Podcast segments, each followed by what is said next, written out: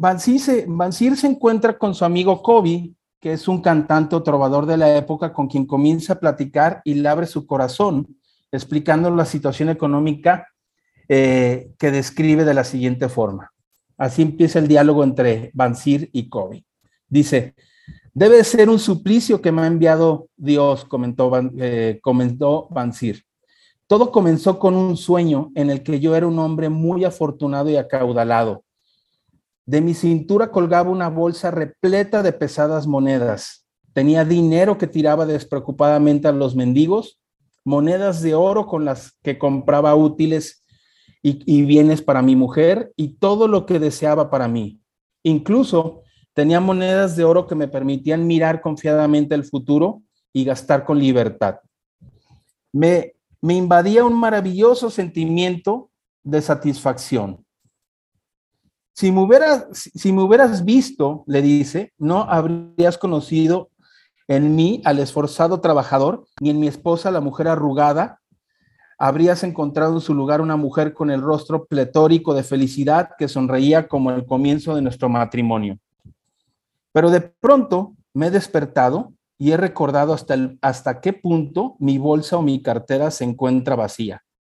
Me ha invadido un sentimiento de rebeldía y no comprendo por qué me sucede esto. Por ejemplo, tanto tú como yo remamos en la misma barca. De jóvenes fuimos a visitar a los sacerdotes que aprenden y aprender para aprender su sabiduría. Cuando nos hicimos hombres, compartimos los mismos placeres. En la edad adulta, estábamos satisfechos de nuestra suerte. Éramos felices de trabajar largas horas y de gastar libremente nuestro salario. Ganamos mucho dinero durante los años pasados, pero los goces de la riqueza solo los hemos podido experimentar en sueños. ¿Somos acaso estúpidos borregos? Vivimos en la ciudad más rica del mundo. Los viajeros dicen que ninguna otra ciudad la iguala. Ante nosotros se extiende esta riqueza, pero no poseemos nada de ella. Tras haber pasado la mitad de mi vida trabajando arduamente, tú, mi mejor amigo, también tienes la bolsa vacía y que comparto contigo lo mismo. ¿Qué es lo que no funciona? ¿Por qué no podemos conseguir más plata y más oro? Más de lo necesario para poder comer y vestirnos. Y si pensamos en nuestros hijos, ¿no están siguiendo el mismo camino de nosotros los padres? También ellos con sus familias y sus hijos tendrán que vivir entre, entre los acaparadores de oro y se tendrán que contentar con beber la, la consabida leche de cabra y alimentarse de caldo claro? Deseo ser rico, quiero poseer tierras y ganado, lucir bellas ropas y llenar mi bolsa de dinero. Estoy dispuesto a trabajar para ello con todas mis fuerzas, con toda la habilidad de mis manos, con toda la destreza de mi cabeza, pero deseo que mis esfuerzos sean recompensados. ¿Qué nos ocurre? te lo vuelvo a preguntar, ¿por qué no tenemos una parte justa de todas las cosas buenas, abundantes, que se pueden conseguir con oro? Entonces, Bansir, vamos a analizar lo que les acabo de leer y, vamos a ver esto. Bansir había tenido una revelación por parte de Dios sobre un sueño donde era rico. Lo consideraba una burla de Dios porque el sueño no se le había cumplido, no se le cumplía. No tenía dinero en su bolsa, es decir, que vivía al día. Su situación lo tenía deprimido, frustrado, triste o abatido. Era esforzado trabajador. Trabajaba durante muchas horas, no paraba de hacerlo. Su esposa no era feliz por la situación en la que vivían. Era un hombre estudiado, tenía estudios y conocimientos. En, en, alguna época de su vida ganó mucho dinero y por la forma de expresarse, uno asume que él estaba como la mitad de su vida, ¿no? O sea, considerando más o menos la expectativa de vida de ese tiempo. En alguna época vivió sin limitaciones y trabajaba largas horas y gastaba libremente su salario. Había pasado ya más de la mitad de su vida y tenía las bolsas vacías. Aquí tenemos a, Bansir, pobre hombre. Pero ¿qué pasó con Bansir? Que nunca pudo generar riqueza. Ahora vamos, vamos a ver lo que es eh, un poquito lo que es Bansir y Kobe. Bansir se cuestiona y se preocupa que sus hijos repitan su camino, como lo vimos. Los ve condenados a repetir lo que él sucede. Yo les pregunto a ustedes, ¿quién de ustedes ha obtenido los mismos resultados o se identifica totalmente o parcialmente con Bansir? Y yo creo que la mayoría de nosotros por alguna vez en su vida ha sentido eso, ha sentido que, el trabajo ha sido arduo y los resultados no llegan, ¿no? Bueno, la historia, la historia continúa y Bansir le cuenta a su amigo Kobe que el otro día vio a otro amigo de ellos de la infancia que se llamaba Arcad y que a este se le consideraba como el hombre más rico de Babilonia, que incluso los mismos reyes le pedían consejo le dice que incluso si se lo encontrara en la noche, le dice Bansir a Kobe, estaría tentado y dispuesto casi casi a, robarle la bolsa de dinero que su amigo Kobe, eh, que, que este personaje traería, ¿no? Y su amigo Kobe le contesta, eso es absurdo, le dijo Kobe. La fortuna de un hombre no está en la bolsa que lleva consigo. Una bolsa bien repleta de dinero se vacía con rapidez si no hay una fuente de oro que la alimente. Arcad tiene unos ingresos que mantienen su bolsa llena, gaste como gaste su dinero. Entonces Bansir le dice, los ingresos, eso es lo importante. Deseo una renta que continúe alimentando mi bolsa, tanto si me quedo sentado en el muro de mi casa como si viajo a lejanos países. Bansir, después de escuchar esto, decide ir a buscar a su amigo de la infancia, Arcad, y pedirle consejo. Cueste lo que cueste. Así es que se va a buscarle, y cosa que no era fácil porque Arcad estaba muy ocupado siempre, y por fin logra que, que, lo atienda. Llega, llegan con Arcad y le dicen, a ver Arcad, eres el hombre más rico de Babilonia. Sin embargo, en un tiempo fuimos iguales estudiamos con el mismo maestro, jugamos a los mismos juegos, no nos superabas en los juegos ni en los estudios, y durante esos años no fuiste mejor ciudadano que nosotros. Y por lo que podemos juzgar, no has trabajado más duro ni más arduamente que nosotros. ¿Por qué entonces eres tú rico y nosotros que tenemos los mismos méritos no lo somos? Arcad les contestó, si no habéis conseguido con qué vivir de manera sencilla desde los años de nuestra juventud, es que habrán olvidado aprender las reglas que permiten acceder a la riqueza. O pueden también, o puede ser que no las hayan observado o seguido. Arcad comenzó a compartir la raíz de su éxito y comenzó a darles lo que sería la primera lección financiera. Esta lección, esta primera lección financiera es que de todo lo que tú ganas, de todo lo que tú produces, te debes de pagar primero a ti el equivalente al 10%.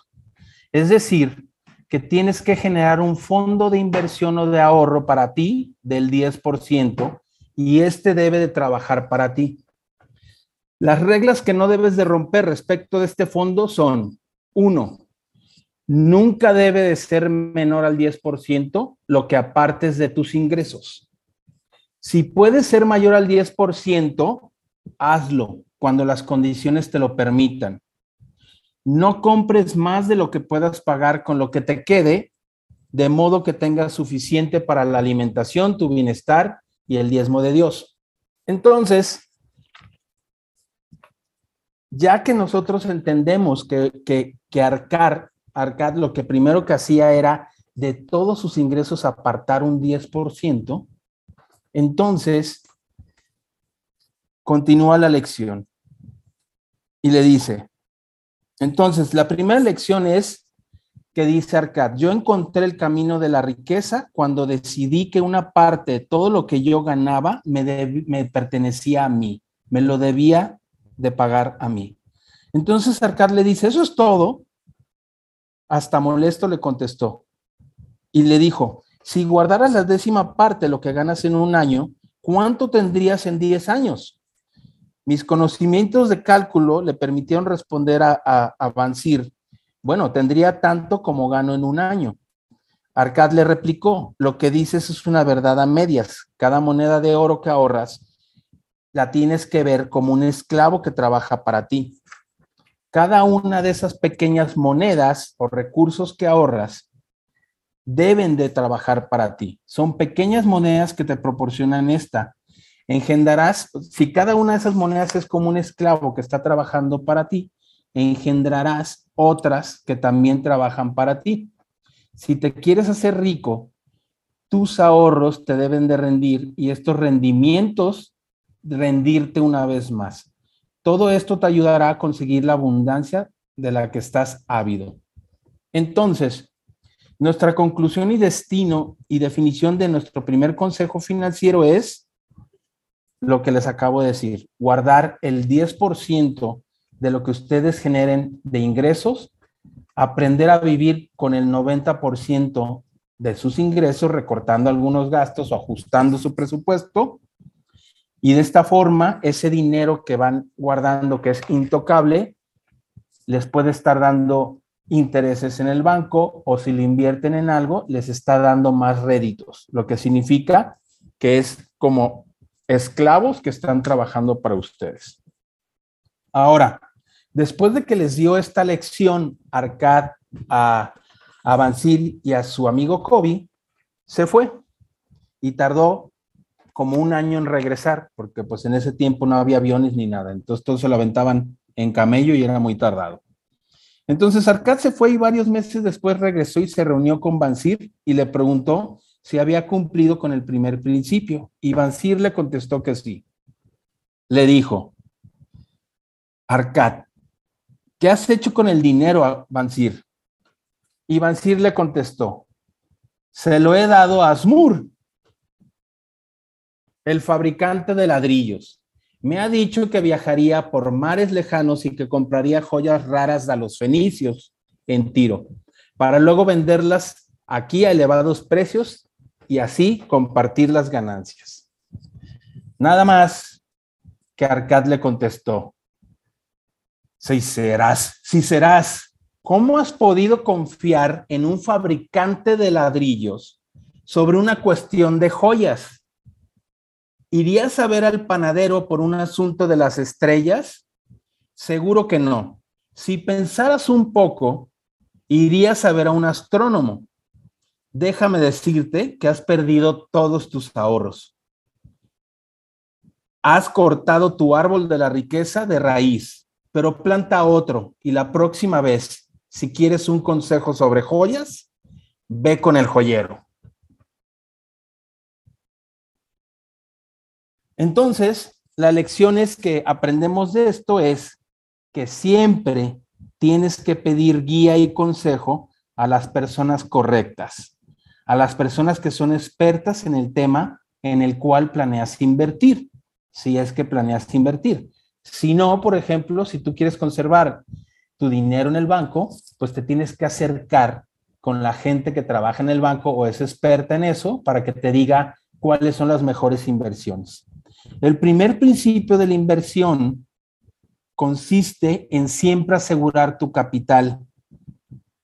Porque acaso, mis acaso es razonable cegarse por las grandes ganancias y se corre el riesgo de perder el capital? Yo diría que no. Es muy importante que cuando ustedes tengan ya un, un fondo de ahorro o de inversión que quieran invertir, no se vayan tampoco con muchas inversiones que, que ofrecen réditos muy altos porque esto es muy sencillo. Entre más réditos o entre más rendimiento les ofrezca una inversión, es mayor riesgo. No hay de otra. Por ejemplo, si ustedes van a Las Vegas y quieren apostar mucho dinero, el riesgo, o sea, el retorno de dinero probablemente sea también muy alto, pero el riesgo de perderlo y las probabilidades de perder ese dinero son altísimas. Lo mismo pasa en las inversiones. La gente te paga mayor rendimiento en función de lo arriesgado que es la, la inversión. Por esa razón te ofrecen rendimientos muy altos, porque saben que el riesgo es alto. Entonces, deben de cuidar muchísimo esa parte también ustedes. Entonces, después de otros 12 meses, Arcad regresa y nuevamente se reúne con Bansir y le dice,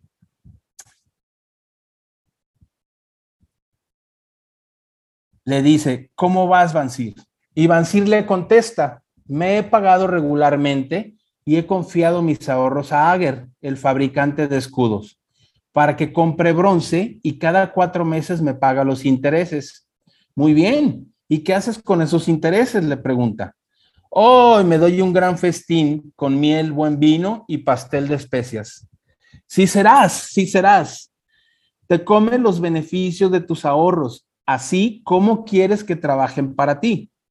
¿Cómo pueden producir una vez más beneficios que trabajen para ti? Procúrate primero un ejército de esclavos de oro y después podrás gozar de los banquetes sin preocuparte. Pon tu dinero a trabajar por ti. Este es uno de los principios también muy importantes. Los, la gente de mucho dinero y los grandes empresarios por lo general tienen un sueldo obviamente muy robusto que, les pagan sus empresas, pero todo el dinero que producen sus empresas lo están reinvirtiendo constantemente. Es decir, que si se quieren comprar un Mercedes-Benz o un Ferrari, no sacan dinero de sus ahorros ni de sus cuentas, porque entonces pasa lo que está señalando Arcad. Dice, estás acabando con los soldados que trabajan para producirte más dinero. Es decir, que primero tienes que producir, poner a producir tu dinero. Tus soldados deben de producir esos réditos para que después puedas holgadamente gastar. La mayoría de nosotros lo que hacemos es que gastamos tan pronto como nos cae el dinero. Entonces, Aquí la lección es pon tu dinero a trabajar por ti. Ahora, Arcad, dice, se, todavía se, vuelve a ir este Arcad y, regresa. Y entonces, este le da esta lección. Enrique Ramos, amigos, mandó una pregunta al chat. Va, ¿cuál? Dice, tengo yo entendido que tener ahorrado el dinero no produce, más bien devalúa más bien hay que invertirlo, es el, da un comentario. Ok, es válido el comentario. Este, tener el dinero, ¿por qué, ¿por dicen que tener el dinero eh, nada más ahorrado devalúa? Porque hay inflación, ¿no? Hay siempre una inflación anualizada que más o menos en México es inferior a dos dígitos, ahorita debe estar por ahí del 7-8%. Entonces significa que si tú tienes 100 pesos el próximo año, vas a tener, eh, eh, o sea, esos 100 pesos, con esos 100 pesos vas a poder comprar 93 pesos, ¿sí me entienden? O sea, sí es cierto que el dinero pierde su valor porque siempre hay una, un tema de inflación que hace que el dinero se vaya reduciendo. Pero casi siempre se compensa eh, con el interés que el banco, que el propio banco te da en el, por tener el dinero ahí en, en una cuenta. Obviamente hay inversiones que van por encima de lo que te ofrece el banco o que van por encima de la inflación y te permite ganar dinero en vez de perderlo. Entonces, efectivamente se tiene que invertir el dinero para que este produzca un poquito más que la inflación. Carmen también te da un comentario, pregunta, déjalo leo, ya tocando el tema, yo quiero invertir en GMB, pero hay bastantes modalidades. ¿Conoce algún asesor sobre eso? Creo que sí tengo el nombre de un asesor. Este. Déjame nomás asegurarme que, que sí cubra, que sí, que sí cubra esa área y con mucho gusto te lo recomiendo, Carmen. Fíjate que aunando un poquito la, eh, en la pregunta que hace Enrique Ramos, él menciona que, si la, que para invertir se necesita eh, montos muy grandes. No, Enrique, fíjate que hoy en día creo que es, estamos pasando una época donde, donde el, el, invertir se está democratizando. Eso quiere decir que ahorita hay muchos fondos de inversiones, por ejemplo, inmobiliarios, hay muchas eh, páginas donde venden eh, esquemas de eh, fraccional, que le llaman como fracciones, donde tú puedes invertir montos, digamos, razonables o alcanzables para la mayoría de la gente y de esa forma ellos fondean los proyectos con una garantía. Entonces, por ejemplo, hay muchos fondos y muchas inversiones que te permiten a lo mejor meter mucho menos dinero de lo que era antes. Antes sí es cierto, antes querías invertir en bolsa de valores o, o en, ciertos fondos y te decían, no, pues inviertes desde medio millón de pesos, un millón o hasta más, ¿no? Hoy no, hoy está muy democratizado eso y hay inversiones eh, fraccionadas muy, muy buenas. Fíjense que yo trabajé mucho tiempo con, con una, una empresa canadiense en Puerto Vallarta y el dueño de, el dueño de esa empresa era un hindú, este, muy, muy inteligente. Y ahorita que me hacían la pregunta sobre invertir en GBM, él una vez que yo estaba platicando con él me dio un consejo y me dijo, ¿por qué? Me, me cuestionó y me dijo, ¿por qué si cuesta tanto trabajo hacer dinero, vas y se lo das a otra persona? Por ejemplo, este, esas personas que dicen, si a mí me das el dinero, yo te voy a dar estos eh, réditos, o si inviertes el dinero en este fondo, este, me vas a entregar el dinero y al, tanto tiempo te, te lo regreso, ¿no? Él, por ejemplo, es una visión muy particular de él, no invertía en nada donde él no tuviera control de ese dinero, porque decía, oye, pues tú esto lo puedes dar a una empresa y a lo mejor la empresa quiebra y va, ¿no? Entonces él de, eh, dedicaba, digamos, este, iba muy de la par con el consejo que aquí ahorita estábamos viendo, donde dice, tú tienes que hacer una inversión donde al menos tengas asegurado tu capital. O sea, tienes que elegir inversiones donde tu peor escenario sea que te regresen tu capital que, con el que entraste, aunque no hayas ganado intereses, en vez de hacer una inversión donde a lo mejor puedes perder todo tu dinero. Listo, Luis, vámonos. Número 1. Págate primero a ti mismo. En la antigua Babilonia había un hombre muy rico que se llamaba Arcad. Su inmensa fortuna y su gran nobleza eran reconocidas por todos. Su fortuna además crecía año tras año. Siendo el hijo de un humilde comerciante, no heredó su fortuna y tampoco era particularmente inteligente o fuerte. Todo lo que había conseguido lo había conseguido por medio del trabajo y del estudio. Un día, unos amigos de la infancia lo fueron a ver y le dijeron, Arcad, eres más afortunado que nosotros. Te has convertido en el hombre más rico de Babilonia, mientras que nosotros todavía luchamos por subsistir. Enséñanos tu secreto. Arcad respondió, Encontré el camino a la riqueza cuando decidí que una parte de todo lo que ganaba me tenía que pertenecer. Uno de sus amigos, confundido, preguntó, ¿pero todo lo que ganamos nos pertenece, o no? Nada más lejos de la verdad, respondió Arcad. ¿Acaso no le pagas al fabricante de ropa? ¿No pagas por las cosas que comes? ¿Acaso puedes vivir sin gastar? Dime, ¿qué te quedó de todo lo que ganaste durante el año pasado? Le pagas a todo el mundo, pero no te pagas a ti. Trabajas para otros, como si fueras un esclavo. Es una analogía poderosa ver cada gasto que tienes como si trabajaras para los demás. Supongamos que ganas 1.500 euros al mes y pagas 750 en alquiler. Estás trabajando la mitad de tu tiempo para tu arrendador. Es como si él o ella fuera dueño de la mitad de tu tiempo. Trabajamos para otras personas. Y si bien no podemos dejar de comer o vestir, sí podemos empezar a pagarnos a nosotros mismos. Arcade enseña que una parte de lo que tú ganas debería ser tuya y deberías poder conservarla. No debe ser menos de una décima parte de lo que ganas, no importa cuánto sea que ganes. De esta manera te aseguras de que siempre ganas dinero para ti mismo, antes de trabajar como esclavo para otros.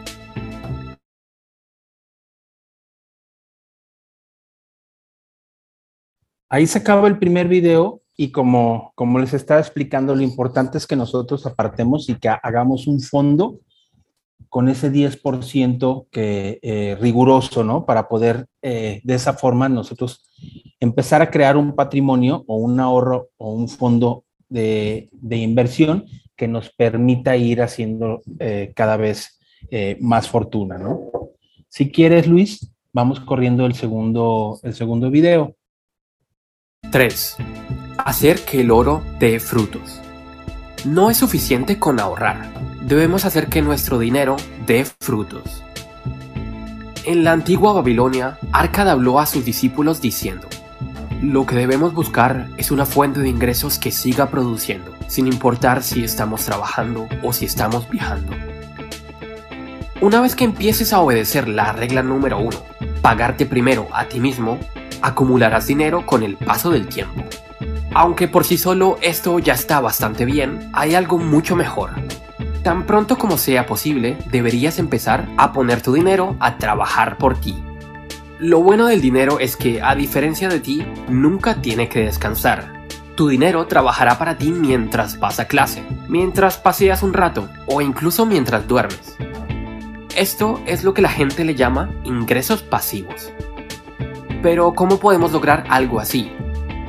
Invirtiendo nuestro dinero, ya sea en inmuebles, en préstamos o en negocios. Desde luego debemos evaluar muy bien el riesgo. No podemos poner nuestro dinero en posibles trampas de inversión, confiarle nuestros ahorros a desconocidos o invertir en cosas que no entendemos. Así que el primer paso es estudiar, informarte para después invertir. Si has hecho un análisis completo, no tengas miedo de actuar. Las grandes oportunidades son raras y no debemos dejarlas pasar. Por ejemplo, durante cada crisis bursátil, como en el año 2008 o en el año 2020, hubo muchas oportunidades de inversión. Fue posible comprar acciones de empresas de calidad a precio de ganga. Pero para poder aprovechar estas oportunidades debemos no solo tener los conocimientos necesarios, sino ahorros suficientes. Hay muchas formas de poner a trabajar nuestro dinero. Listo. La segunda lección financiera es esta, ¿no? Dice, pide guía y consejo a las personas correctas, a las personas que son expertas en el tema en el que planeas invertir. Por darles un ejemplo, aquí en el chat está Elenita y su esposito trabaja en el banco y seguramente les va a poder dar un muy buen consejo sobre inversiones seguras y, buenas inversiones en el tema bancario. Entonces, por ejemplo, es una muy buena referencia para que ustedes, ese fondo que vayan creando, les dé soldaditos que a la vez les dé más dinero. Ese concepto de tener una cantidad de dinero ahorrada y que genera soldaditos, que los soldaditos son los intereses que generan y que estos trabajan para ustedes, es lo que normalmente se conoce como un interés compuesto. Eso significa que si ustedes tienen 100 pesos en el banco y el primer mes les dio 110 pesos, supongamos, el siguiente mes los intereses van a ser por los 100 pesos más los 10 que ganaron, es decir, van a ganar intereses sobre 110 pesos. Ese es el interés compuesto que le llaman y es este, a eso se refiere la lección cuando habla de crear soldaditos. Entonces, uno de los primeros principios de la inversión consiste en asegurar que tu capital siempre, más bien no corra riesgo. Porque como dice ahí, dice, ¿acaso es razonable cegarse por las grandes ganancias si se corre el riesgo de perder el capital? Yo diría que no. Esto sucede mucho en, fondos de inversión y en ciertas eh, inversiones que te prometen ganar mucho dinero muy rápidamente. En esas, por favor, no crean. Es mejor, cuando se trata de invertir su dinero, es mejor irse de manera conservadora. No tratemos de ganar dinero lo más rápido posible porque en realidad ese dinero eh, fácil no llega, no, no existe, es insostenible. Entonces, crear un ejército de esclavos para ti y pongan su dinero a trabajar. Entonces, después Arcad regresó con Bansir y le dijo, ¿cómo vas? O sea, ¿ya, ya, ya has trabajado en crear tu propio fondo. Y le dijo, sí, ya lo, ya lo tengo. y ahora ya no te estás comiendo los réditos, o sea, ahora ya los soldaditos están trabajando para ti y dijo, así es. Entonces le dijo Arcada Bansir, has aprendido muy bien la lección. Primero aprendiste a vivir con menos de lo que ganabas, es decir, con el 90% en vez del 100% porque está apartando el 10% para guardarlo. Después aprendiste a pedir consejo a hombres sabios que fueran competentes gracias a la experiencia adquirida y que quisieran compartir esta y finalmente has aprendido a hacer que tu dinero trabaje para ti. Habiendo dicho esto, Arcad concluye, eh, concluye que, eh, que Bansir estaba listo para recibir la siguiente lección. Y la siguiente lección es, encontré el camino a la riqueza cuando decidí crear un fondo para los días lluviosos. Bansir les dijo a todos, y les habló sobre la canasta de huevos. Les dijo, ¿qué pasaría si tomas una de vuestras cestas y todas las mañanas colocas en ella 10 huevos y por la noche retiras nueve? El hombre contestó, al final rebosarán los huevos. ¿Por qué? Porque cada día pongo uno más de los que quito. Arcad se volvió hacia toda la gente sonriendo y dijo, ¿hay alguien de aquí que tenga la bolsa vacía? como diciendo, si ustedes ahorran y siguen haciendo esto, nunca van a, nunca les va a hacer falta el dinero. Entonces, la siguiente lección es la de fondo para los días lluviosos. Acuérdense, y voy a estar insistiendo mucho en esto, el primer fondo que ustedes tienen que crear es apartar el 10% de lo que ganen, sea mucho, sea poco. Y eso, ir creando un fondo que ustedes puedan invertir. Ahora, el segundo fondo que hay que tratar de, reunir es un fondo para los días lluviosos. Este fondo tiene tres etapas o tiene tres metas. La primera meta es tratar de lograr tener un fondo que cubra tres meses de su sueldo o de su costo de vida. Por ejemplo, si ustedes para vivir solamente lo que tiene que ver con, con casa, vestido y comida, necesitan 10 pesos, lo ideal, la primera meta es que tengan en el banco el equivalente a tres meses, es decir, 30 pesos.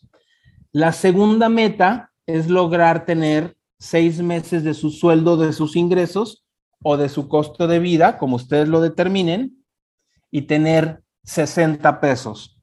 Y la meta, sí, eh, digamos, eh, extraordinaria o la, o la perfecta es que logremos tener 12 meses de nuestro sueldo o costo de vida en el banco. Este fondo solamente se destina para días lluviosos o para emergencias. Nada más. Y lo ideal es tratar de tener, como les digo, un fondo que garantice que durante un año ustedes pueden subsistir de este fondo. Este fondo, este fondo les va a permitir lograr una estabilidad para en caso de que pierdan, por ejemplo, un trabajo o que su negocio esté pasando por una mala racha o tardes en, en encontrar algún trabajo o para cubrir cualquier necesidad en caso de no recibir un ingreso. Entonces, este fondo también tiene otra tiene, tiene una regla más y es que se deben de cobrar intereses. Y yo les pregunto a ustedes, ¿por qué? Bueno, no es precisamente que nos guste, pero por ejemplo, cuando nosotros disponemos de un crédito en Liverpool, en Coppel, en el banco, un crédito sobre nómina o cualquier tipo de crédito para resolver alguna situación, digamos, pequeña, no puedo meter aquí, por ejemplo, un crédito hipotecario porque eso te ayuda a tener un hogar, ¿no? Pero, por ejemplo, todos esos créditos que adquirimos para hacernos de bienes pequeños o cubrir emergencias o préstamos que de los cuales recurrimos a veces, ¿por qué nos gusta pagarle intereses al banco, por ejemplo, a Coppel o a todo el que te presta y cuando nos prestamos a nosotros mismos no pagamos intereses? La idea es que también ustedes con este fondo de 12 meses, ustedes hagan una especie de, un crédito revolvente. Imagínate que el banco, véanlo de esta forma, imagínense que el banco te dice, yo te voy a dar 12 meses de tu sueldo y los vas a tener aquí en el banco para que tú dispongas cuando tú lo necesites. Es un crédito revolvente. ¿Qué significa un crédito revolvente? Es un crédito que es de una cantidad en específico. Tú puedes ir disponiendo de ese dinero y cuando lo pagas se vuelve a llenar ese fondo. Es como actúan las tarjetas de crédito. Entonces, si nosotros tenemos tarjetas de crédito, si nosotros pedimos préstamos, si nosotros tenemos créditos en las, en las tiendas departamentales, ¿por qué no generar nuestro propio fondo, que son estos 12 meses que tenemos de ingresos acumulados, y decir, oye, tenemos que sustituir el refrigerador. Entonces, yo dispongo de ese dinero del fondo que yo tengo y me obligo a pagarme intereses como si hubiera sido un préstamo de un banco. Con la diferencia de que los intereses que ustedes se autopaguen van a ir a ser depositados en el primer fondo que crearon. Y, y su fondo de contingencia va a seguir siendo por el total de los 12 meses. Nos vamos a ir a la tercera lección financiera. Esta lección creo yo que es la más importante y no, ya no es un consejo de nuestro amigo Arcar. Es un consejo del mejor de mejores, que es nuestro Padre Dios y de su palabra. Es tiempo de realizar inversiones, así es que nuestra tercera lección financiera es esta. Invierte en Dios. Invertir en Dios es una garantía, porque nosotros fuimos diseñados para prosperar Primeramente hay que entender que Dios en nuestro diseño divino nos hizo, hay que entender y asimilar que Dios nos hizo para, nos diseñó para prosperar. Y eso lo podemos ver también en su palabra. Estos son temas que son muy profundos en la Biblia y que van a encontrar muchísimo, muchísimos versículos donde esto se reafirma una y otra vez. Hoy en particular voy a hablar de algunos eh, en general, y, nada más para darnos cuenta de lo que les estoy diciendo, ¿no? El deseo de Dios es que prosperemos y eso lo encuentran en la tercera de Juan, en su versículo 2. Dice, amado, yo deseo que seas prosperado en todas las cosas y que tengas salud, así como prospera tu alma. Por otro lado, por ejemplo, nuestro diseño también está destinado a prosperar y lo podemos ver en Génesis. Entonces dijo Dios, hagamos al hombre a nuestra imagen conforme a nuestra semejanza, y que señoree en los peces del mar, en las aves de los cielos, en las bestias, en toda la tierra y en todo animal que se arrastra sobre la tierra. En este versículo podemos ver que hay un mandato de, dominio. Significa que nosotros tenemos que controlar y, tenemos que, todo lo que se puso en la tierra está para, para servirnos y para señorearnos. Este nos otorga la potestad de fructificar, multiplicar, llenar la tierra, sojuzgar y señorear. Es decir, nuestro Padre Dios quiere que prosperemos en autoridad. ¿De acuerdo? Dios nos ha dado la capacidad de multiplicar. Dios cree que tienes la capacidad de al menos duplicar lo que se te ha entregado. Pero si vamos a tu diseño, todos nosotros podemos multiplicar. Dios nos ha dado a cada uno de nosotros, por ejemplo, en la, en la lección eh, o en la parábola de los talentos, conforme a nuestra capacidad. Ahí habla, ahí habla de, la parábola de los, de los talentos, habla de que a tres diferentes personas les dio diferentes cantidades, ¿no? Si tú demuestras tener cada día una mejor capacidad de administrar, Dios te va a añadir más recursos financieros. Eso significa que prepararnos constantemente, aprender, desarrollar la capacidad del cerebro tan, tan grande que nos dio Dios, nos va a ayudar a ser mejores administradores. No se queden con las ganas de estudiar, leer y aprender todo lo que los haga mejores. Por ejemplo, si nos devolvemos a la parábola de, las, de los talentos, en términos actuales, Dios les entregó a estos tres hombres la siguiente cantidad. Un talento equivalía hoy en día a 737 mil pesos. Dos talentos a un millón cuatrocientos setenta y cinco mil pesos aproximadamente y cinco talentos, tres millones seiscientos ochenta y siete mil. Con esto, lo que se necesita saber o lo que necesitamos saber es que al que le dio un talento no le dio esto, eh, digamos, por hacer una distinción entre un hombre u otro, porque Dios siempre da en abundancia. Este hombre recibió un talento porque era un hombre que estaba enfocado en excusas y en mentiras. ¿Por qué actuaba así este hombre cuando Dios es quien nos ha enseñado el principio de la siembra y la cosecha? Esto nos dice que conceptos erróneos de Dios y de su palabra te hacen vivir en fracaso, porque las percepciones que tenemos de nuestro Dios terminan siendo las percepciones de nosotros mismos. Esto está fuertísimo. Nosotros tenemos que ser muy conscientes de la grandeza de nuestro Dios para comprender que esa misma grandeza nos ha sido heredada y por lo mismo que nuestros límites sean en proporción de esa grandeza. Cada vez que nosotros recibimos dinero, Dios te está presentando una oportunidad para que puedas demostrarle a Él tu capacidad de administrar. Dios está buscando personas en quien confiarle sus riquezas diezma. La naturaleza generosa de Dios es la que realmente nos enriquece. Dios nos ha llamado a ser próspero, a ser prósperos, pero no materialistas. Un presupuesto le dice al dinero a dónde ir y evita que después te preguntes a dónde fue. Es decir, que si tú aplicas los principios de, de una buena administración, siempre vas a saber a dónde va tu dinero y por tanto lo vas a saber administrar.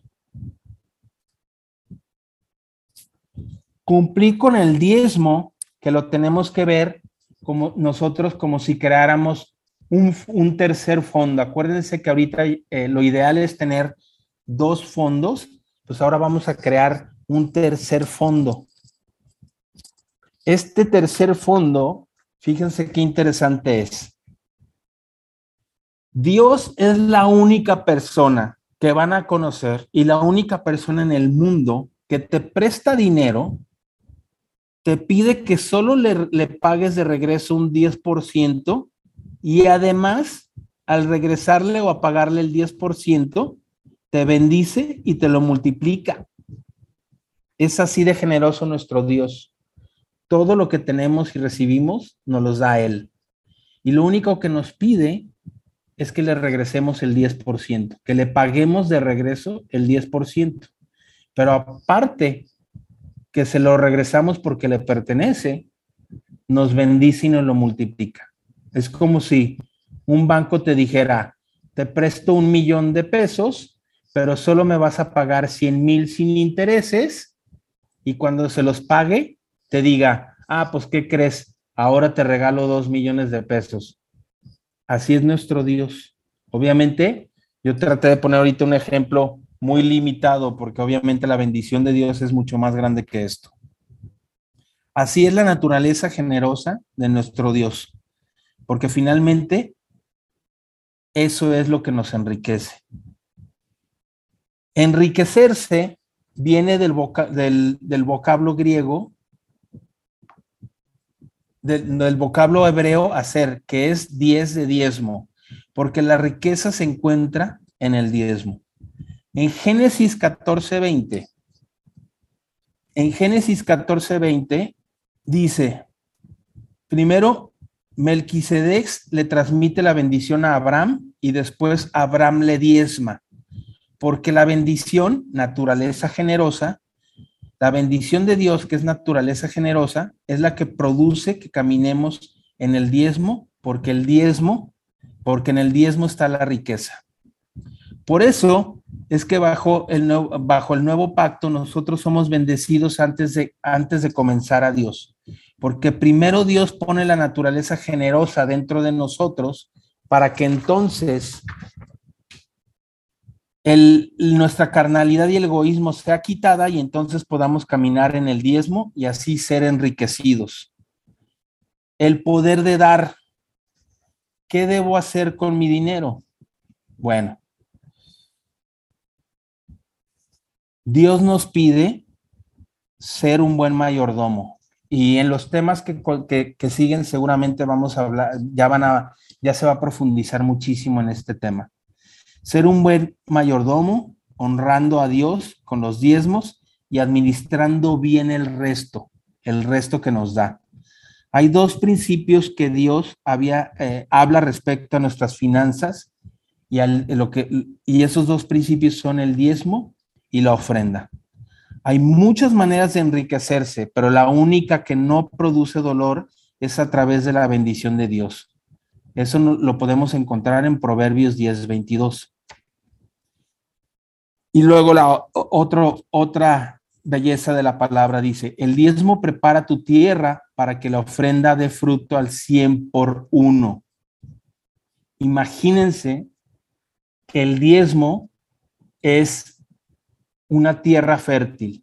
Nosotros al dar el diezmo accedemos a una tierra fértil en la cual cualquier ofrenda que demos, por eso el diezmo y la ofrenda van muy de la mano, o sea, van, van unidos, cualquier ofrenda que demos nos va a dar 100 por uno.